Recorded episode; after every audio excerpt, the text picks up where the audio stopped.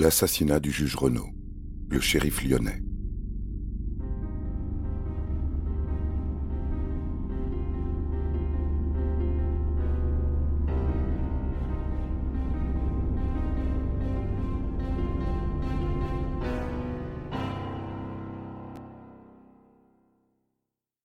Il n'y a pas encore si longtemps que ça, à l'approche des années 70, la pègre coulait des jours heureux à Lyon. Depuis la libération, elle avait étendu son emprise sur la ville, installée au carrefour de tous les trafics, entre Paris et Marseille, à un jet de pierre de l'Italie, de la Suisse, tant et si bien qu'on avait fini par la rebaptiser Chicago sur Rhône. La violence s'était installée dans les rues, les coups de feu claquaient dans la nuit, les règlements de compte ne se comptaient plus, les commerçants raquettaient, les scandales, encore moins les têtes connues qui apparaissaient parfois dans les coulisses du proxénétisme. Car oui, le crime ne peut prospérer de la sorte sans graisser quelques pattes, sans que les autorités acceptent de fermer les yeux sur tel ou tel business. Dans le camp adverse, certains préféraient ravaler leur éthique, se convertir en indique, balancer quelques noms et alimenter ce lien trouble mais concret entre les deux mondes. En décembre 1966, François Renaud met un pied dans ce joyeux bazar, fraîchement nommé premier juge d'instruction du parquet lyonnais, bien décidé à y mettre un peu d'ordre. On ne la lui fait pas, à lui, magistrat génial et bientôt gênant, dit le shérif.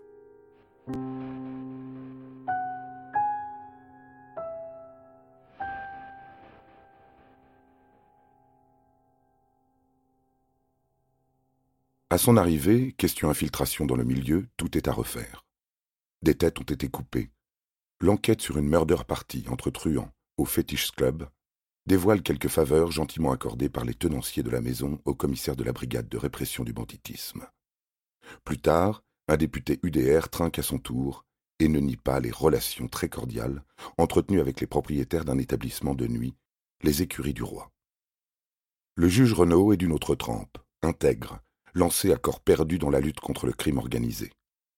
Dans le paysage Rhône-Alpes, il détonne, en apparence d'abord. Au milieu des cols blancs et cravates serrées, il arbore veste de sport, jean rose, vert fumé sur une moustache fine et chevelure argentée. Décontracté, mais non moins investi, il instruit ses dossiers à sa manière, conduit des interrogatoires musclés, n'hésite pas à provoquer, à menacer, à mépriser son prochain. Le soir, il traîne dans les clubs, les bars, affiche sa belle gueule au même comptoir que les truands, médusé, entendu l'après-midi même au palais de justice, dans son bureau. C'est un homme de terrain, d'action, à vingt ans, pendant la Deuxième Guerre mondiale, il s'engageait dans un maquis de résistance de Saône-et-Loire et enchaînait les actes de bravoure sous l'occupation. Un convoi ennemi sur une route Il le prend à contre-pied sur sa deux roues et mitraille à tout va. À la fin de la guerre, décoré, le devoir accompli, il reprend ses études de droit puis part en Afrique coloniale, au Tchad, en Côte d'Ivoire, où il exerce en tant que juge de paix, où il ne tire plus sur les Allemands mais sur les éléphants. Et le voilà désormais à 50 ans, à courir après les voyous, ce qu'il fait remarquablement bien. Ses pères ont beau lui reprocher son côté frondeur. Combien de fois le parquet ou la PJ ont attendu qu'il soit de permanence pour lancer une affaire, pour avoir la certitude que ce soit lui, le shérif, et personne d'autre, qui écope de l'instruction.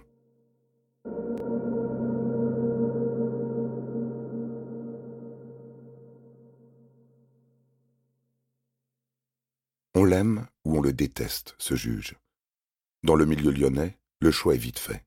Les cellules de la prison Saint-Paul se remplissent à vue d'œil par sa faute, et lorsqu'en mai 1973, une mutinerie éclate, c'est son nom que les détenus scandent à l'unisson sur les toits.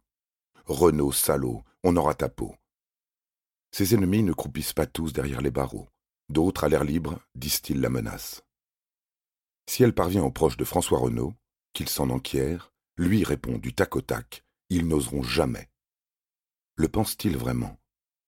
Il choisit brièvement de porter une arme, puis se ravise à la suite d'une altercation avec un automobiliste, au terme de laquelle il est à deux doigts de dégainer. Cette nuit du 3 au 4 juillet 1975, son revolver n'est pas à sa ceinture, mais sur sa table de chevet. Deux heures trente du matin, à l'heure du laitier, François Renaud et sa compagne rentrent d'un dîner chez des amis. Ils garent leur voiture, une sportive BMW 2002, au pied de la montée de l'Observance et remontent doucement la pente en direction de leur domicile. Une voiture qui les suit ralentit alors à leur niveau. La vitre se baisse. Renault s'attend à ce qu'un conducteur égaré demande son chemin, comme souvent à une époque où les GPS n'existaient pas. Erreur. Trois hommes encagoulés le regardent. L'un d'eux arme son Smith Wesson calibre 38 spécial. Ces balles sont limées, optimisées pour tuer. Deux coups partent. Les réflexes du juge reviennent. Il se décale, lui et sa compagne prennent le véhicule à contresens et dévalent la montée. La fuite sous le déluge en zigzag, en talons hauts et robe fuseau, se révèle laborieuse. Impossible de grimper un muret, de se cacher dans un jardin à temps. En haut, la voiture a fait marche arrière. Un des conducteurs en sort, tire à nouveau et atteint Renault à l'épaule. Le couple se réfugie finalement derrière une Volkswagen coccinelle, ses vitres explosent, sa carrosserie absorbe le feu nourri. Brève accalmie. Le tireur apparaît sur le trottoir, déloge le magistrat d'un coup de pied et l'abat de deux balles dans la nuque. Sa compagne ferme les yeux, attend un traitement semblable et puis non. Claquement de portière, la voiture démarre en trombe et disparaît à un croisement.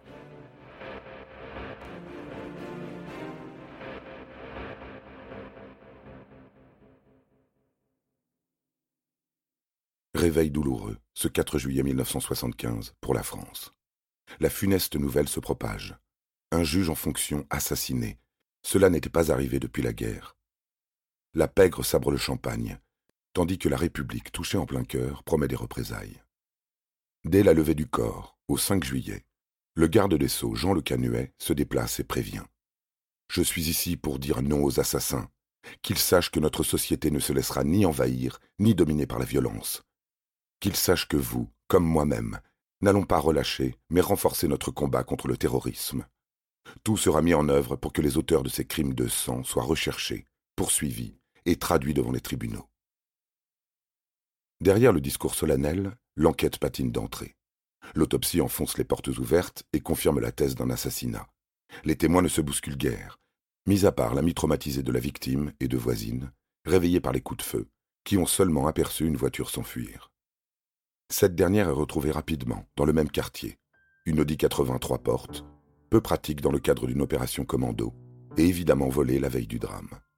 Elle stationnait sur le parking d'une entreprise. Les employés ont aperçu une moto rôder autour, mais n'en savent pas plus.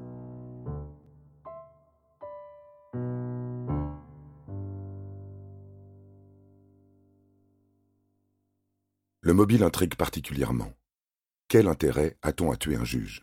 Un autre le remplacera au pied levé. À moins que ce ne soit personnel, à moins que le coupable ait un passif avec le shérif, qu'il se cache quelque part parmi les 1500 affaires traitées en neuf ans de carrière. Exécuteur libre ou commanditaire incarcéré Faut-il chercher du côté de la bande de Guy Renault, dit le dingue, démantelé par le juge Renault à la fin des années 60 Ou bien du dossier Marin la Flèche, ce riche hôtelier disparu puis retrouvé mort en 1974 À défaut d'éléments matériels concrets, le commissaire divisionnaire Pierre Richard et ses hommes comptent sur la collecte de renseignements.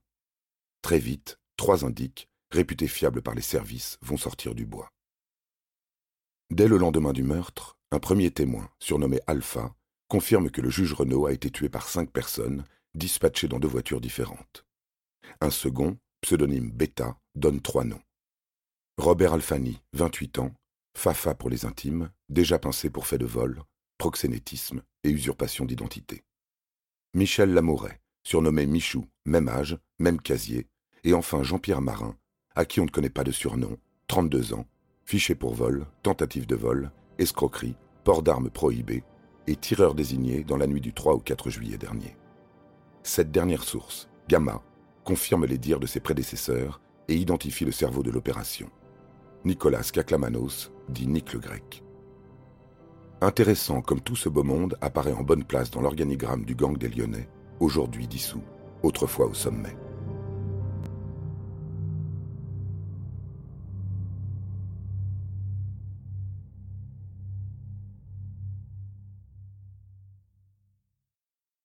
Entre le juge Renaud et les Lyonnais, ce fut l'amour fou, façon de parler. L'organisation criminelle voit le jour à la fin des années 60, sous l'égide du véritable patron du milieu, Jean Auger, surnommé Petit Jeannot, ancien collabo, puis résistant, puis barbouze, puis parrain de la pègre. Il débauche un ex-caporal chef de l'armée, Johanny Chavel, l'associe à Pierre Pourrat et Edmond Vidal, deux truands chevronnés, et leur somme de monter une équipe. Une quinzaine de types sont réunis, tous venus de la communauté arménienne de Dessine, une petite ville de la métropole de Lyon, et commencent fort, très fort. Le 30 juin 1971, à Strasbourg, un transfert de fonds de la Banque de France converge vers l'hôtel des Postes. À l'intérieur du fourgon blindé s'entassent cinq convoyeurs et deux policiers, talonnés par une autre patrouille. Aucun désagrément durant le trajet. Le convoi arrive à bon port, la porte grillagée se referme dans leur dos, les policiers repartent. Les sacs de billets entreposés sur un chariot se dirigent vers la chambre forte, et à l'entrée, cinq hommes en cagoule et autant de fusils mitrailleurs les attendent. Ils récupèrent le chariot, repartent par où ils sont arrivés, une porte dérobée d'ordinaire condamnés, grimpent dans une fourgonnette et rejoignent en périphérie de la ville leurs complices. Les sacs changent de main, le groupe se sépare et s'est plié. En cinq minutes chrono, onze millions de francs se volatilisent dans la nature, à la Spadjari avant l'heure. Sans haine ni violence, mais avec des armes quand même. D'autres hold-up surviendront à Chambéry, Bourg-en-Bresse, Roanne, Vienne. Jamais les autorités n'ont eu affaire à des braqueurs aussi bien organisés, insaisissables. Le juge Renaud et le commissaire Pierre Richard finissent tout de même par discerner la signature du gang des Lyonnais, repèrent petit à petit les têtes pensantes. Pour ne rien arranger, un conflit générationnel gangrène la bande. Les vieux se gargarisent, les jeunes veulent monter en grade, et ils finiront par assassiner Jean Auger en 1973. Johanny Chavel se serait vu réserver le même sort. Il s'évapore subitement, son corps ne sera jamais retrouvé. La hiérarchie évolue. Edmond Vidal accède au trône, mais tombe l'année suivante. Le shérif, comme on surnomme le juge Renaud, et le commissaire de police lancent l'opération Chacal, mobilisant 118 policiers, et arrêtent le 19 décembre 1974 30 membres de l'organisation. Ainsi, un an plus tard, à la mort du juge, lorsque les indices du commissaire Richard chuchotent à son oreille les noms de Marin, Lamouret et Alfani, tous mêlés de près ou de loin au gang des Lyonnais et encore libres, il n'hésite pas. Le juge Renaud n'avait pas été tendre, les avait certes coincés, mais manquait cruellement de preuves à leur égard. Il avait tout mis en œuvre pour les faire craquer, allant jusqu'à placer en détention leurs compagnes, celles qui doivent continuer à s'occuper des affaires courantes en l'absence des hommes. Le geste ne passe pas. Ainsi, l'un des époux aurait-il pu, depuis sa cellule, fomenter un contrat, une vengeance? Il y a aussi Nick le Grec, rescapé de la rafle et réfugié en Espagne. On dit qu'il avait contracté une dette envers les Lyonnais, cinq cent mille francs. Était-ce sa manière d'effacer son ardoise?